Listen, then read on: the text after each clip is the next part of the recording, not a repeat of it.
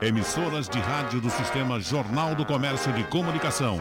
Pernambuco ao vivo. 3421-3148. Rádio Jornal. Temos um time importante aqui hoje para decifrar as coisas que estão acontecendo por aí afora.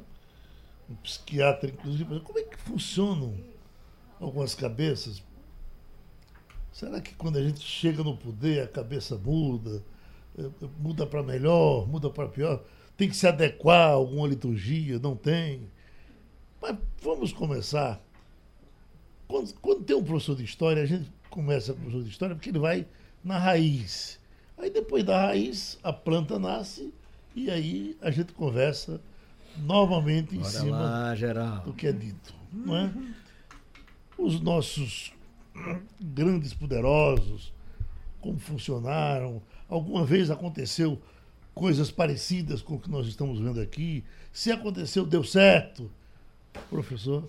Geraldo, eu vou começar dizendo, sem responder a sua pergunta, puxando para o outro lado, dizendo o seguinte: eu sou sempre a favor de tudo o que limite o exercício do poder. Porque o poder, ele é em si mesmo uma coisa, vou fazer um, trocadilho infame, muito poderosa. Quem está no poder frequentemente se embriaga com as atribuições que o poder lhe confere. E isso não é de hoje. Isso vem de muito tempo. Sempre o poder é acompanhado de liturgias, reverências e frequentemente de uma ilimitada capacidade de impor a sua própria vontade sobre a vontade dos outros. Então, é natural que em todas as esferas de poder, em todos os tempos, haja disputa de poder. Uhum. As pessoas falam, eu estava rindo recentemente do negócio da teoria da conspiração, que a gente já debateu aqui. O poder, aí eu pensei essa, essa frase o poder é a própria teoria da conspiração. Eu não lembro assim com precisão, mas o Egito, onde o poder foi mais concentrado na história, porque o rei era rei e Deus ao mesmo tempo, teve trinta e tantas, para lá disso, eu não sei o número exato, de dinastias. Ou seja, vinha uma família, governava, era derrubada e tal. No Império Romano do Oriente, o Império Bizantino chamado, durante mil anos, durou mil anos, nenhum governante chegou ao final do seu mandato de uma forma natural. Ninguém morreu de forma natural. Ou foi deposto, foi assassinado, ou foi, enfim, aprisionado de alguma forma. Então, o poder, desde os tempos mais antigos, ele traz em si mesmo o conflito e traz a tendência à exacerbação. Por isso é tão importante limitar o exercício do poder. Principalmente daqueles que se encastelam na estrutura do poder. Muitas vezes, no tempo da ditadura, se dizia uma coisa muito. Muito é, se fazia essa piadinha. Dizia: o problema não é o general, o problema é o guarda da esquina. Uhum. Quer dizer, aqueles que se investem de poder dentro da estrutura, eles tendem a exacerbar esse poder. Então, por isso, é muito importante, no meu entendimento, essa lei de, de limite de autoridade, de abuso de autoridade que está sendo votada, discutida, vetada ou não vetada.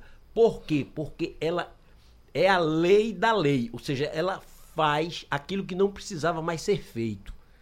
O agente do Estado ele tem que cumprir rigorosamente as suas atribuições, sob pena de se tornar arbitrário. Vou dar um exemplo que aconteceu recentemente. Um técnico da Receita Federal ou um técnico da COAF, eles têm acesso a informações sobre a vida de todo mundo. Então eles têm que ter uma lei punindo severamente qualquer descumprimento dos seus padrões de comportamento. Por quê? Porque quando eles descumprem, Eles expõem um cidadão, interferem no papel do judiciário, extrapolam as suas funções. E, nesse caso, estão conspirando contra a democracia. Às vezes o comando, não, essa lei de abuso de autoridade que está aí, ela é, censura a ação do, do Ministério Público. Não censura coisa nenhuma. Ela bota o Ministério Público de volta para o lugar onde ele nunca deveria ter saído. Não cabe ao Ministério Público nem fazer lei, nem impor lei, nem, nem fazer política com o cargo. Cabe, cabe o seu papel de defender a sociedade e de fiscalizar o Estado dentro das suas atribuições. Então, o poder é sempre um desafio. A pessoa que se investe no poder, eu vou citar um caso uhum. da história, é que quando os generais romanos voltavam, eu já falei isso aqui uma vez, voltavam das suas batalhas triunfantes, poderosos, conquistaram terras, conquistaram ouro, conquistaram escravos e tinham direito a um triunfo, a uma entrada triunfal em Roma. Botavam a coroa de louro, a multidão ia para a rua aclamar e ele ali voltava, geralmente ia direto para o poder. Ia ser direto ser eleito cônsul. Né? Era, era quase um, escala, um caminho direto para o poder. E ele vinha num carro, entrava num carro e atrás dele um escravo, dizendo no ouvido: Lembra-te que és mortal. Lembra-te que és mortal. Lembra-te que és mortal. Isso é o que eu deixaria de partida como recado para aqueles que exercem cargos subalternos dentro da estrutura dos poderes, quer dizer, subalterno aos três poderes do Estado: executivo, legislativo e judiciário. São os três poderes do Estado. O que está abaixo disso é para os poderes funcionarem, não são subpoderes. Né? Então, lembra-te Primeiro, que és mortal. Segundo, que és funcionário do público. Não apenas funcionário público, do público. E para finalizar de uma forma, é, digamos assim, polêmica, eu quero dizer a você o seguinte: que eu sou contra qualquer lei que ampare desacato à autoridade. A autoridade não é desacatada. Quem é desacatado é o cidadão. O que devia ser votado imediatamente, inclusive na sequência, é uma lei de desacato ao cidadão. O cidadão que tiver seu direito desrespeitado por qualquer agente do Estado, da presidência da República, ao guarda da esquina, ele tem o direito de ser reparado e de ser ressarcido e jamais punido por desacatar aquele que está com o poder e o porrete na mão. Doutor Joaquim Francisco, e quando é, essa, vamos dizer, essa falta de polidez, as pessoas mais ou menos devem saber de que é que nós estamos falando. Quando ela extrapola, quando ela sai do país e vai para outro, para, eu me lembro que uma vez eu, Lula me apresentou a, Hugo Chaves, ele esteve aqui no Recife. Aí, só que, meu amigo Chaves, você aqui é meu amigo, disse, olha, se, se, olha, Geraldo, se eu tivesse o temperamento de Hugo Chaves, eu já tinha feito umas três guerras. Eu, em nenhum momento sentiu essa possibilidade, mas que ela existe, existe. Se você, se você provoca daqui e encontra alguém que aceita a provocação e provoca lá, quem sabe se a gente não pode chegar até isso. É, é, é, isso que eu me pergunto, doutor Joaquim. Essa coisa da, da polidez, ela não é absolutamente necessária para quem para quem comanda alguma coisa, porque às vezes, se a gente quiser se referir a, a Bolsonaro, eu quero dizer que eu digo, puxa vida, se ele tratar a, a, a casa dele daquele jeito, aqueles meninões, aquelas senhoras, ele não vai conseguir segurar a casa dele. Imagina um um dom desse, um balaio desse. Mas a palavra é sua. Bom, eu, bom dia aos ouvintes, bom dia, professor Escobar, bom dia, Zé Nivaldo. Primeiro, concordo praticamente tudo que o Zé Nivaldo disse, uma aula realmente de história. Né? É um risco, poder é risco, poder é atraente. A nhaca do poder, meu pai dizia, cuidado com a nhaca do poder. Às vezes você passa na frente de um palácio já tem aquela nhaca do poder que vai chegando e você já enche o fole como a gente diz no interior, já fica mais. Né?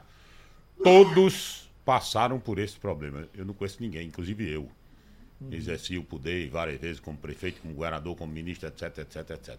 Primeiro você tem aquele contraponto do general romano, que é o sujeito ali, o auscultatus, no pé do ouvido dele. Olha, olha, baixa teu flap, tu és mortal, olha, verifica que essa vitória pode ser passageira e etc, etc, etc. E Eu, nem- eu nem tenho minhas dúvidas, viu, se esse camarada tinha coragem de dizer isso. O cara precisa mamar em onça.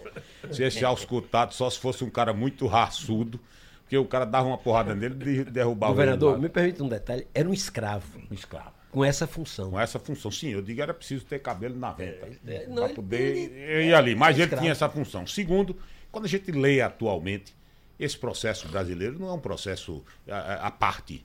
Você encontra Erdogan, você encontra eh, em Orbán, na Hungria, você agora tem Boris Johnson, já chegou chegando, você tem Bolsonaro, você tem Trump. Então, por isso que você vai, vai fazer aí um, uns quatro ou cinco livros que tem O Povo contra a Democracia, não é? A, crise da democracia, de vários autores, não interessa ah, citá-los agora, todos eles Antônio, dizem, brechinha. cuidado com a instituição. Uma brechinha que veio na minha cabeça aqui agora. Aquele encontro que teve eh, na Europa dos eh, dirigentes de, de diversos países do mundo, G7. eh, quando, quando O G7. você- não, com, com Hugo Chaves, Sim. que Hugo Chaves começou a falar. Ah, é o rei. E o rei perguntou: Por que não te calas? É, Né? é, cavalo comedor, cabresto curto. Ele, ele exasperou das, Assim. das funções dele. Mas você veja que estes autores modernos, vamos chamar dos últimos dois anos, preocupados com a democracia, que pela primeira vez a Freedom House informou que a- os sistemas democráticos no mundo hoje representam 48% das nações. E os autoritários, 52%. Um passou o outro. A partir da China, a partir de Hungria, a partir, a partir, a partir, a partir. Então, todos eles dizem instituições sólidas, regras sólidas.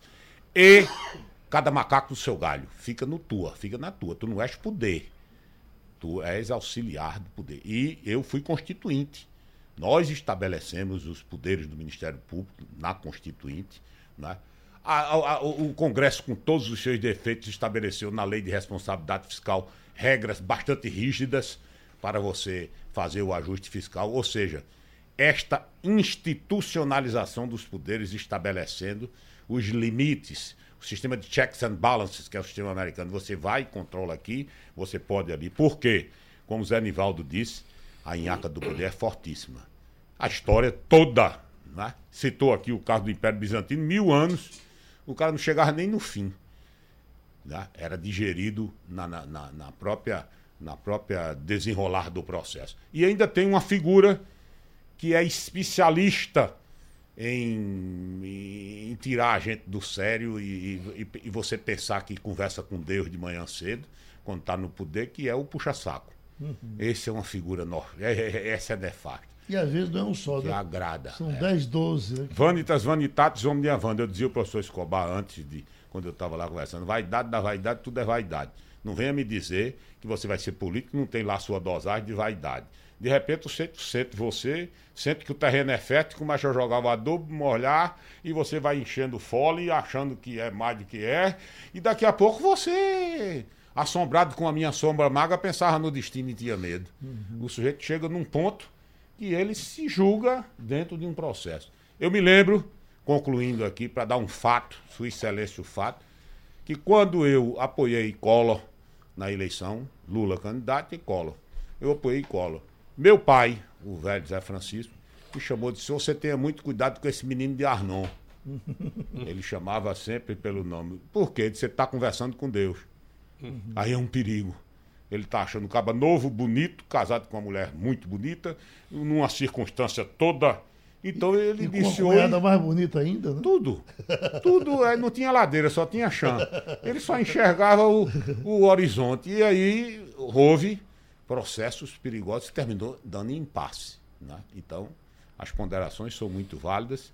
E, de fato, que eu que tive vivências, inclusive eu, tem momentos que se você não tiver um bons não seriam escravos, mas amigos leais que chegam para dizer, rapaz, pensa sobre isso. E ainda tem cuidado. Não é, um, não é qualquer tipo de observação, não, porque você não aceita. Uhum. É preciso chegar devagar, como quem chega do nada, e diz, amigo velho, faz uma reflexão sobre isso. Tu não estás extrapolando aí. O próprio Zé Nivaldo já me deu o um conselho. Uma vez ele disse, Joaquim, você precisa ouvir mais do que falar. Ele também fala muito, né? Eu, eu e ele falamos muito e ouvimos muito. Doutor Escobar, e quando o cidadão vai e diz, eu sou assim. Quem votou em mim votou sabendo que eu era assim. Dá a entender que não quer se corrigir. Fazer o quê? Eu acho que o mais importante né, é, é que quem tem esse poder, quem detém o poder, tem uma estrutura mínima de saúde, de maturidade. Eu acho que essa, é isso que Nivaldo fala, da, da, da, do perigo do poder, da, é, da vigilância, isso tem que ser um exercício de quem assume o poder. Né? Eu acho que essa voz que vai atrás do imperador dizendo você é mortal é uma voz interna, está na cabeça de quem quer e quem ascende ao poder. É um processo longo, por isso que a gente tem que ter um processo político para alguém chegar lá. Ao, ao, porque vai passando por diversas experiências e isso, essa voz interna dizendo não, né? isso não é verdade. O problema é que existe um fenômeno humano né, da idealização, da transferência, de você coloca alguém numa posição de poder e você esquece. Você, ser humano, eleitor, povo, esquece da humanidade, da, da, dessa que ali tem um ser mortal. É? Você começa a ver ali todas as suas aspirações de poder e, idealizar. E esquece que aqui tem uma pessoa. E que, seguindo a, ordem das pessoas, não é? seguindo a ordem de prioridade de qualquer pessoa, primeiro está você. Depois estão tá os seus. E depois está a sua função. Que tem muitas vezes a ver para um desejo individual. Eu me perpetuar no poder. Então, no em, em, primeira, segunda e terceira instância está você. As suas aspirações, o seu desejo, a sua vaidade, né? o que você quer deixar, o que você acredita que vai deixar, o seu nome, enfim. A, a perspectiva deste, deste, desse governante, né? ela tem que ser clara na cabeça do eleitor, na cabeça do povo, da cabeça de quem coloca ele lá saber que ele não vai corresponder, que ele vai ver primeiro, ele, como qualquer outra pessoa, está vendo primeiro as suas demandas pessoais. Ele vai atender isso. A primeira coisa que aconteceu nesse governo, na hora que tocaram no, no, numa pessoa da família dele, o Bolsonaro mudou completamente o seu discurso e começou a fazer, tomar atitudes que são absolutamente contrárias a tudo que ele disse, inclusive a carta branca ao Moro. Ele está agredindo tudo. O problema é quando o governante acredita que ele de fato é Deus. E aí ele diz isso: eu sou assim. Quando ele acredita nisso, é que a gente tem um grande problema. Na Alemanha nazista, as pessoas idealizavam Hitler de tal forma que elas iam lutar e juravam morrer não pela Alemanha, mas pelo Führer. Elas não, não, não se dispunham a morrer pela Alemanha, pela pátria, não. Era o FIA. Era uma coisa é, é, é, personalíssima. E ele acreditava nisso. Ele acreditava que ele podia destituir os generais, ele foi comandar a guerra, ele foi comandar. Todas as estratégias partiram dele, porque ele acreditou naquilo. Né? E o povo, no momento de fragilidade, também. Então eu acho que é muito importante a gente saber que quem está lá é uma pessoa com toda a vulnerabilidade e fragilidade que as pessoas têm naturalmente, os seres humanos têm. O povo tem, tem, tem tendência, em alguns momentos, a aceitar esse tipo de comando, a gostar desse tipo de. Claro, a gostar do chicote. Porque começa a responder e começa aí entra uma coisa muito perigosa, que é o guarda da esquina. Uhum. Porque você começa a se ver investido daquele poder. Eu estou representando, eu vou prender, eu vou bater. Lembra daquele negócio da Tsunami, do Sarney, os fiscais do Sarney? Sim. Né?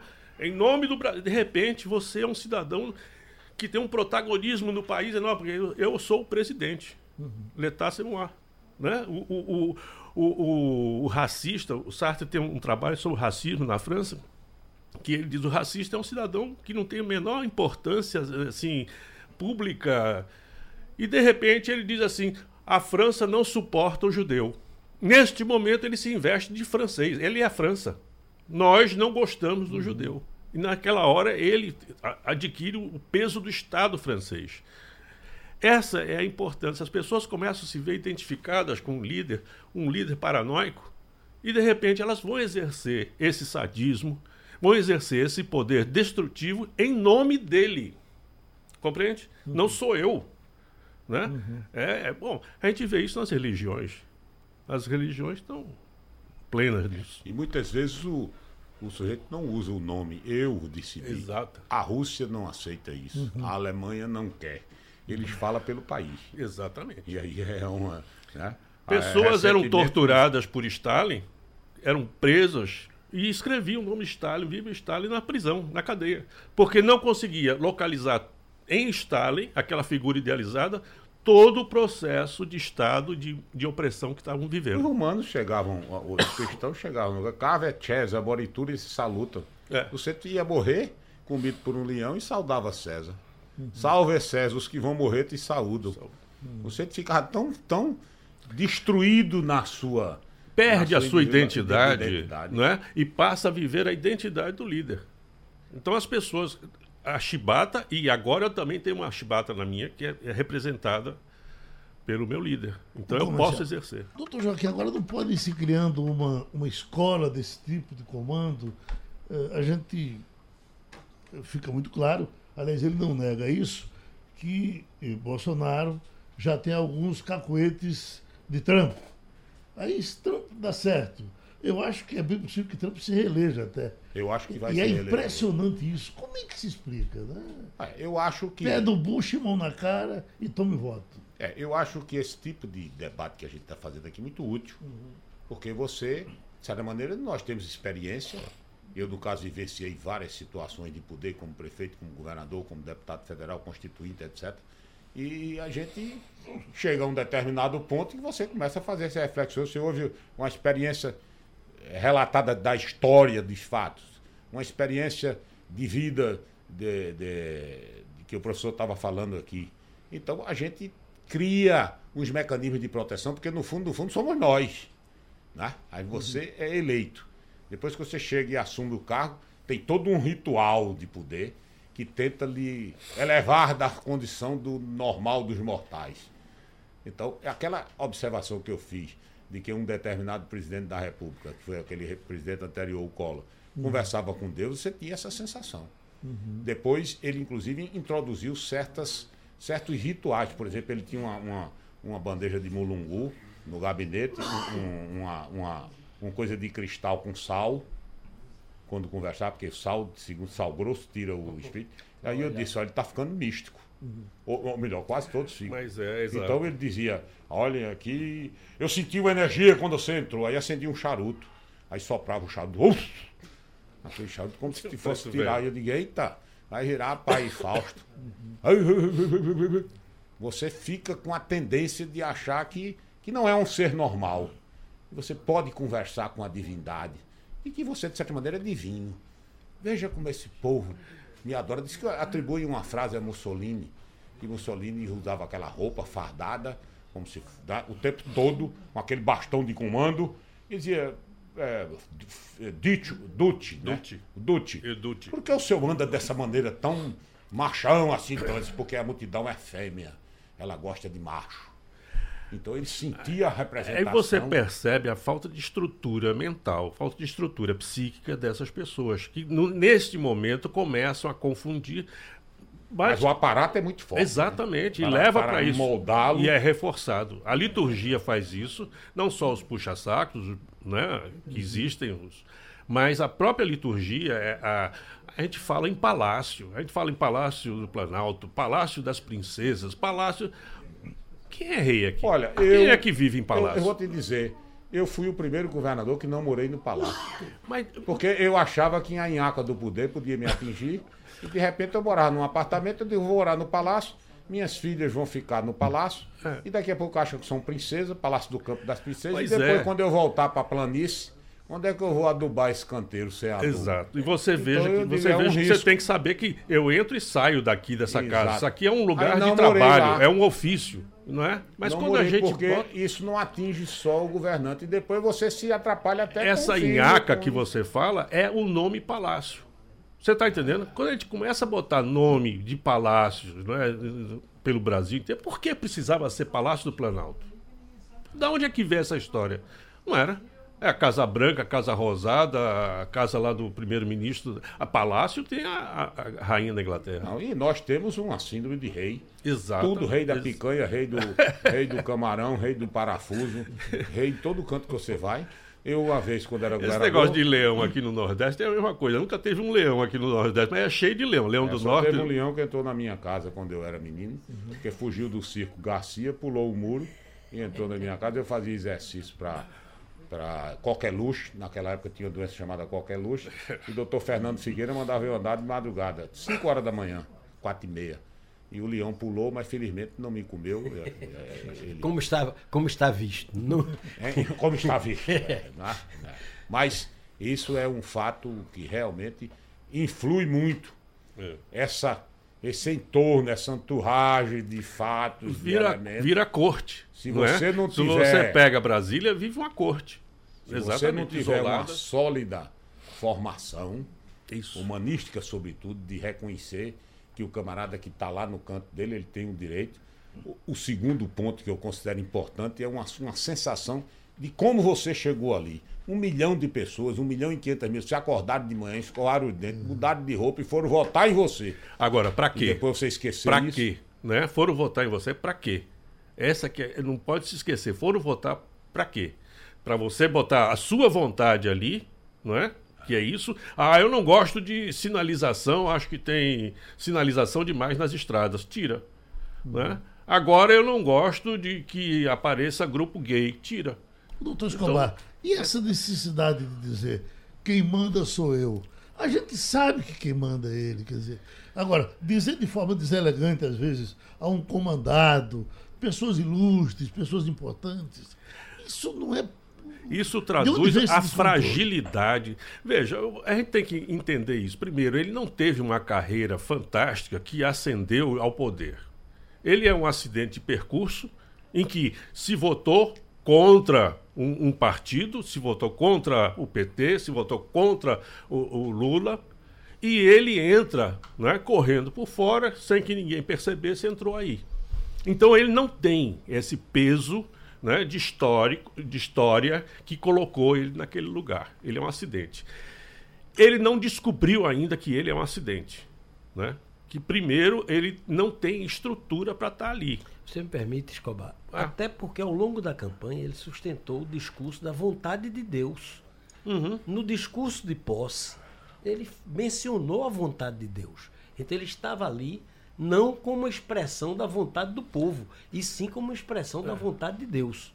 E você vê a complicação que isso dá, né? Já começa aquilo que o Joaquim- o governador está dizendo, que começa esse, essa, essa mistificação É. de si, pre, de Eu si mesmo. lembro, eu lembro que eu era oficial de gabinete de Nilo Coelho, tinha 19 anos, De Gaulle veio ao Brasil e foi para Brasília.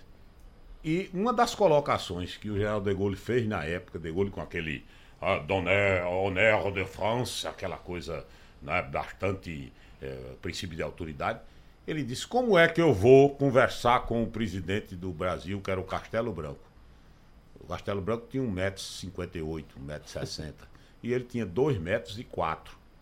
Então ele disse, eu não vou, a França não se curva a ninguém, e nem eu que sou o, presidente da França, o, o- o- o amante da França, eu vou me curvar para esse baixo. Fizeram uma cadeira com 1,20m de fundo para poder Castelo Branco ficar no mesmo nível de olhar dele.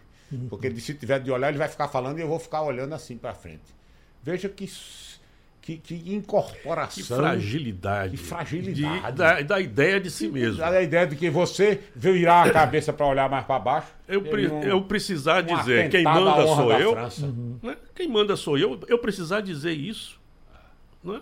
Não há nenhum limite, não, Não, é não aquela seria coisa assim, inferior preciso- olhar para baixo, mas não queria olhar para baixo. Doutor Zé Nivaldo, Diga, doutor Geraldo todos Freire. nós estamos dizendo isso aqui, mas todos nós queremos que, que o governo acerte. Claro. Na verdade, estamos Sem nesse dúvida, barco. sem dúvida. Estamos nesse barco.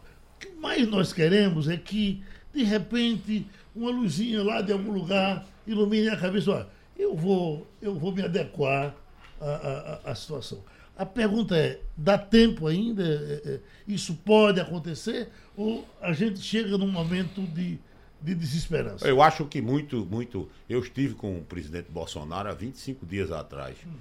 Eu ia ter uma audiência em Brasília, então fui acompanhado de Gilson Neto e tive uma audiência com o presidente. E tive a oportunidade, como eu fui deputado, não tinha ligação muito estreita com ele, mas fomos deputados alguns mandatos juntos lá. Então eu disse: olha, os caminhos não são tão duros assim. Existem caminhos mais suaves. Esse gosto seu pelo coco. Foi aí quando eu criei até aquele negócio que falei num programa de rádio, dizendo que eu chegava debaixo de um pé de coco, tinha dois cachos de coco bonito e um- uma casa de marimbondo caboclo. Eu, instintivamente, se eu chegasse debaixo de pé de coco, eu ia pegar um coco para tomar uma água. Agora, como às vezes eu também sou meio rebelde, dava uma tacadinha na casa, na casa de marimbondo, o marimbondo vinha, me dava uma picada e eu tomava água de coco com uma mordida. Bolsonaro chega debaixo do pé de coco, mete a mão logo no marimbondo. Pega no marimbondo, leva 20 mordidas para depois tomar o coco. É o gosto pelo conflito. É. Isso é bom em algum aspecto. Tem um aspecto positivo, que é ter a coragem de, de enfrentar situações. Mas, Mas, mas não se criar torna- situações. Ele não enfrenta, ele cria situações. Eu vou. Eu As vou situações. já, já que a palavra estava comigo, É, eu, vou, eu vou me permitir. Não, eu vou me permitir fazer uma pergunta ao doutor Escobar, que é um assunto que está levantado hoje na imprensa.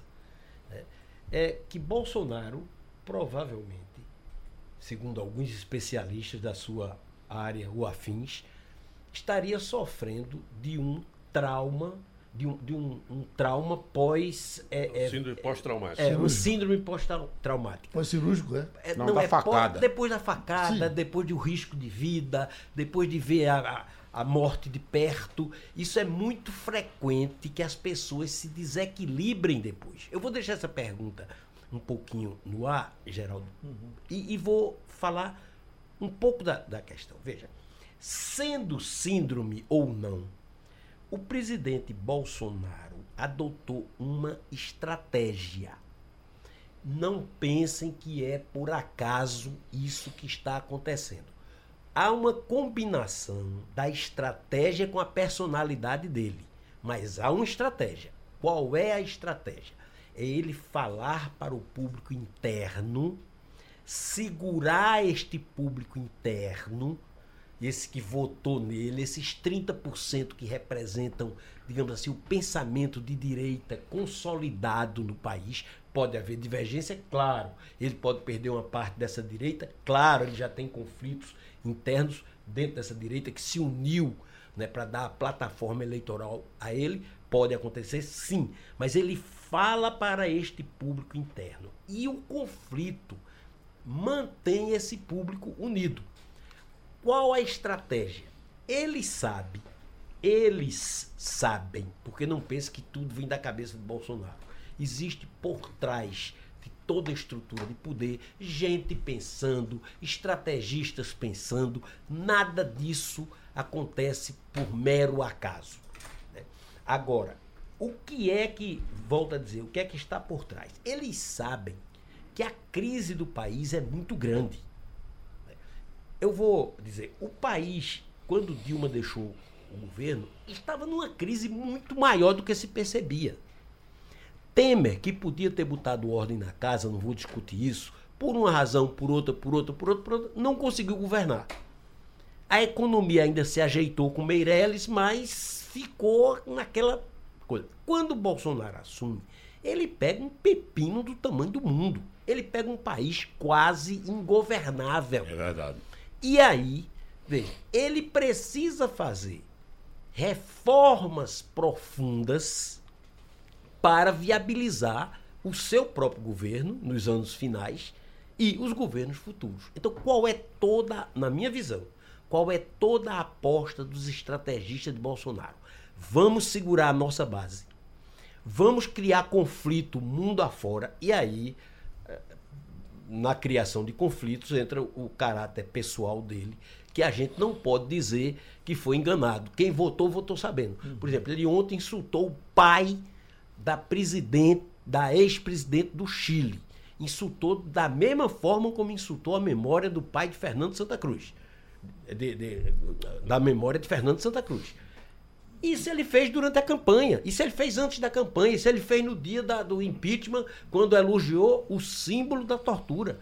Então, dentro do estilo dele, ele vai fazendo os conflitos necessários para manter a base dele unida, acreditando que as reformas que estão em curso e que as próprias coisas do Guedes, que a essas alturas eu não sei, é mais para Joaquim Francisco, que eu acho que o Guedes né, tá, tá, tá levando muita bola nas costas e, e, a minha impressão, sem ser economista, é que ele era um ótimo economista para o século XIX.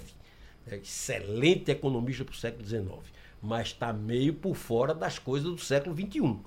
Né? Então, me, mesmo assim, é a aposta de Bolsonaro, é o posto de piranga.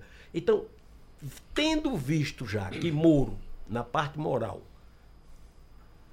meio que fez água, né? já está meio a meio pau, quer dizer, está prestigiado uhum. no governo como técnico de futebol, ele aposta na recuperação da economia, na retomada do crescimento.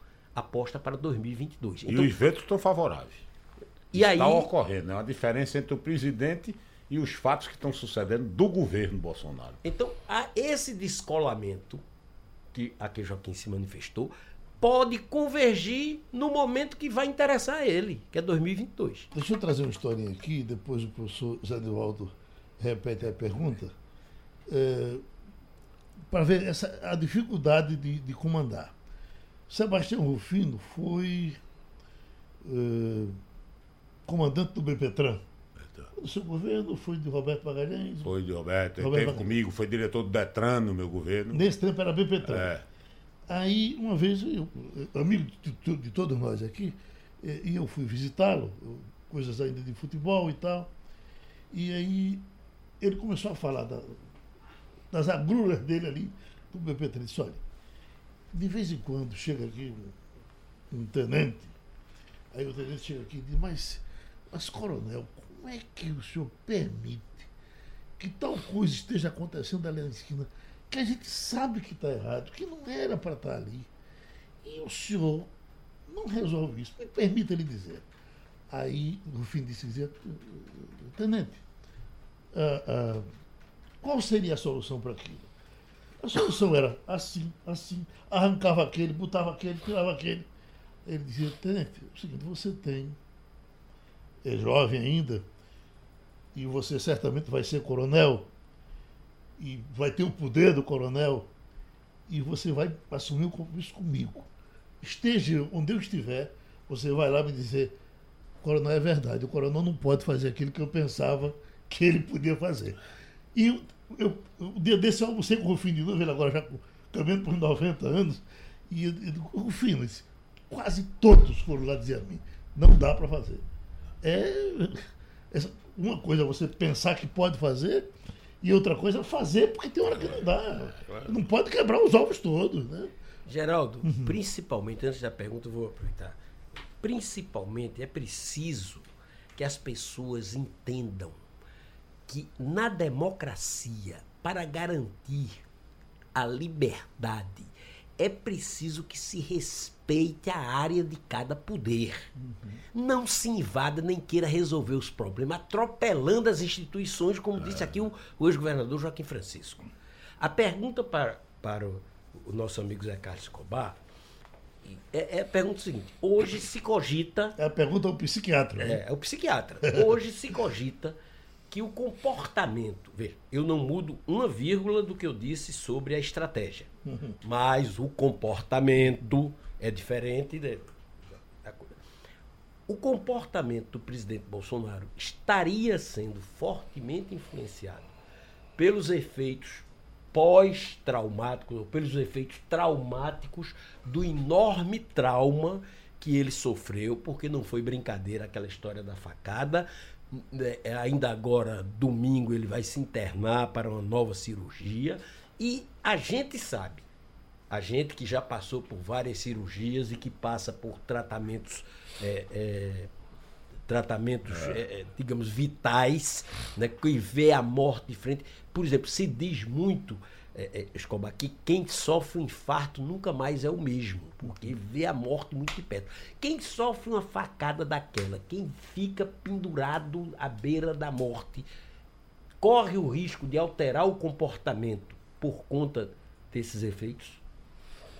Veja, eu vou falar não dele especificamente, porque eu não o conheço, não conversei um, cinco minutos para poder analisar uma pessoa e, e dar. Eu posso falar em, em é. tese. É, os fatos traumáticos, eles podem gerar é, alterações dinâmicas de, de, de, medo, de apreensão, de, de, dessa percepção de finitude, de limite, né, que alteram o comportamento. Pode Agora, o que pode fazer e é mais comum é exacerbar ou tirar de dentro de uma situação de, vamos dizer, de repressão desejos, fantasias, medos que estavam já lá e que foram é, é, é, vindo à tona após o fato traumático. Então, o que a gente pode dizer que é mais comum é que a pessoa tem uma personalidade de determinada, com determinada característica e essa personalidade se exacerba após um fato traumático. Ela fica mais evidente.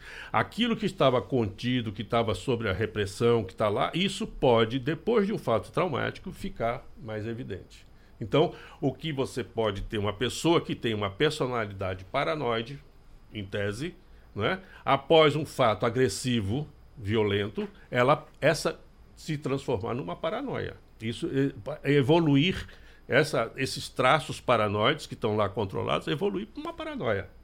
E aí você começa a ver inimigo em todo canto, você começa a agredir todo mundo, você começa a ter fantasias de é, é ver, ver é, comunista, KGB, aqui, acolá, todo mundo está articulado, todo mundo está aparelhado, enfim, você começa a ter uma série de atitudes que dentro dessa estratégia, né, elas começam a ficar mais evidentes e superando a estratégia, porque a estratégia fica secundário.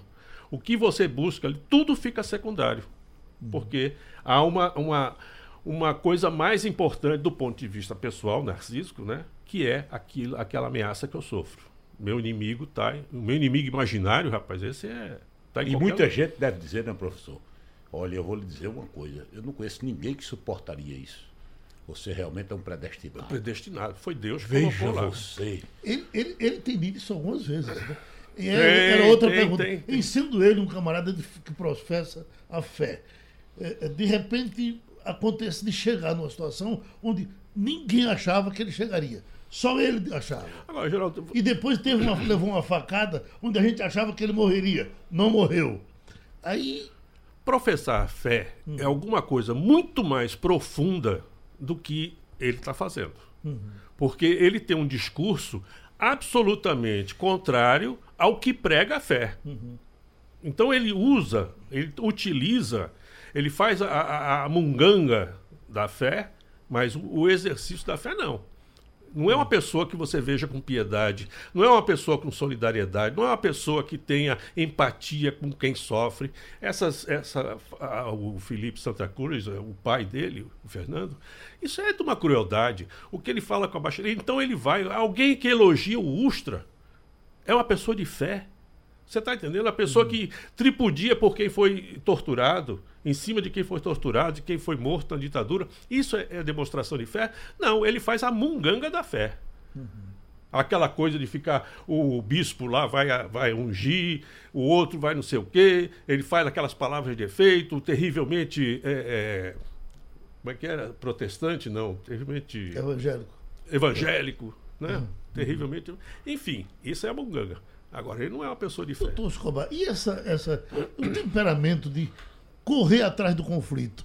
Que nenhum de nós quer isso. Quem é que não quer viver assim? Mas quem traz o conflito dentro da sua cabeça acaba fazendo isso. A pessoa que tem um conflito interno, que ela está sempre vendo inimigos, por isso que eu falei num transtorno paranoico, não estou dizendo isso, não teria como dizê-lo, mas essa, esse tipo de transtorno é capaz de que você traduz o que você tem dentro de você no mundo. Então você começa a ver inimigo no mundo, você começa a ver complô em todo canto. Isso é típico do, do, dos, dos paranoicos. Geraldo, me permita. Essa postura de conflito em, em Bolsonaro não é nova. Não é nova. Ele já saiu do exército. Exatamente. Por uma atitude de conflito. Ele não foi um bom militar. Ele foi um péssimo militar. Ele foi convidado a sair do exército por discordâncias internas, insubordinações, etc, etc. Ao longo. E aí, ele construiu a carreira dele com base no conflito, em, em temas polêmicos. Né? É, sempre indo para um lado polêmico para cultivar pré-facada, né? aquele pré, tudo pré-facada. Tudo pré-facada. Sim, eu digo, construiu a sua trajetória nisso. Começou a campanha assim, agressivo. Ele não começou a campanha pacificamente, nem dizendo que veio para a paz sentar as ovelhas, não. Veio para, vai botar não sei o quê, vai fazer isso, vai fazer Quer dizer, era um discurso. O discurso dele foi sempre agressivo. Ultimamente, tornou-se, digamos, além de agressivo, é, descortês e um pouco. Desumano também. É, Desumano. Um pouco, um pouco além do, do, uhum. do, do que se espera né, de um chefe de Estado. Mas ele ele tá, veja, grosso modo, se você olhar Trump e ele, você vai encontrar, claro, enormes divergências na dosagem, mas na essência a estratégia é a mesma. Então, o conflito faz parte da personalidade de Bolsonaro. Pode estar exacerbada Veja, pelos fatos recentes. Eu acho que a gente tem a síndrome da Xuxa do Nordeste. Existia a Xuxa oficial e tinha sempre uma Xuxa do Nordeste. A gente tem a síndrome do, do, do celular do Paraguai. Eu acho que há uma diferença fundamental da estrutura do, do, do Trump para o Bolsonaro. Eu acho que ele é a, a, o Trump da América Latina, do Paraguai. Né? Porque é uma, é, um, é uma imitação, é um pastiche, é uma coisa que não tem a estrutura que o outro tem o outro sabe quando entra e quando sai. Você repara que com a questão da, da, da Coreia, ele foi e voltou, e depois agora hoje em dia está. É uma, é uma negociação, é uma coisa de estratégia em que o, o protagonista não se impõe na estratégia. O ele mantém. Né? O grande ele é empresário, ele ganha ele dinheiro, vai, faz vem, isso. Vai, ele, vem. É... Exatamente, ele está negociando. Não é uma questão pessoal. Não há uma estrutura, vamos dizer assim, psíquica que possa fazer não, é, é, se é, você é um inimigo, se ele acha que você é comunista, meu amigo, lascou-se. Né? Nem que se defina. E você vê o. E isso, digamos, encontra um terreno fértil para propagar. Claro. Vem da, Deng Xiaoping, né? leva a China para aquele. Para citar a China. De repente chega ali em Xipim, aí o, vai para a Assembleia Nacional do Povo, aprova depois um novo mandato. Por que não um novo mandato? Depois, por que ficar fazendo eleição? É. Eu sou o caminho, a verdade e a vida, então eu, eu é quem vou governar a China para que está havendo essas interrupções. E encontrou um terreno, ninguém questionou. Não, é realmente, realmente, ele está sendo bom, então vamos adiante. Uhum. Putin, Medvedev, Medvedev, Putin. Toda vez que ele fala, fala na. É. na, na, na isso vai, isso é uma cultura. A, a Rússia não gosta disso. E, portanto, eu não gosto. Agora, Geraldo, deixa eu, deixa eu fazer uma observação. Veja. Bolsonaro não está aí por acaso. Está aí porque foi eleito dentro das regras do jogo pela maioria dos eleitores que saíram de casa para votar no segundo turno. Ponto. Ou seja, Bolsonaro é um produto da sociedade, de um momento da sociedade brasileira. É. Cabe à sociedade, primeiro, respeitar as instituições está havendo, eu estou é, identificando no conjunto social uma tendência para o desrespeito às instituições. É esculhambar os deputados, é chamar político com, com tudo é ladrão. Ah, é, chamar a Polícia Federal de babaquice da Polícia Federal. É, enfim, há um desrespeito generalizado das instituições instituições. E os integrantes das instituições têm que entender que eles são hoje o símbolo desse processo de recuperação que todos nós queremos que a sociedade passe. Então é acabar com essa história do, do, do judiciário tá fazendo lei, do legislativo tá prendendo gente, do executivo está querendo ultrapassar seus poderes e cada qual, como disse o governador Joaquim Francisco, se cada qual ficar no seu quadrado não precisa sequer de lei de abuso de autoridade. Basta usar a lei do bom senso e o respeito à Constituição. É verdade. Muito Como bom. se dizia em Água Fria antigamente. Cada macaco em seu galho, cada tatu no seu buraco. Muito obrigado. Sugestão ou comentário sobre o programa que você acaba de ouvir, envie para o e-mail ouvinte@radiojornal.com.br ou para o endereço Rua do Lima 250, Santo Amaro, Recife, Pernambuco.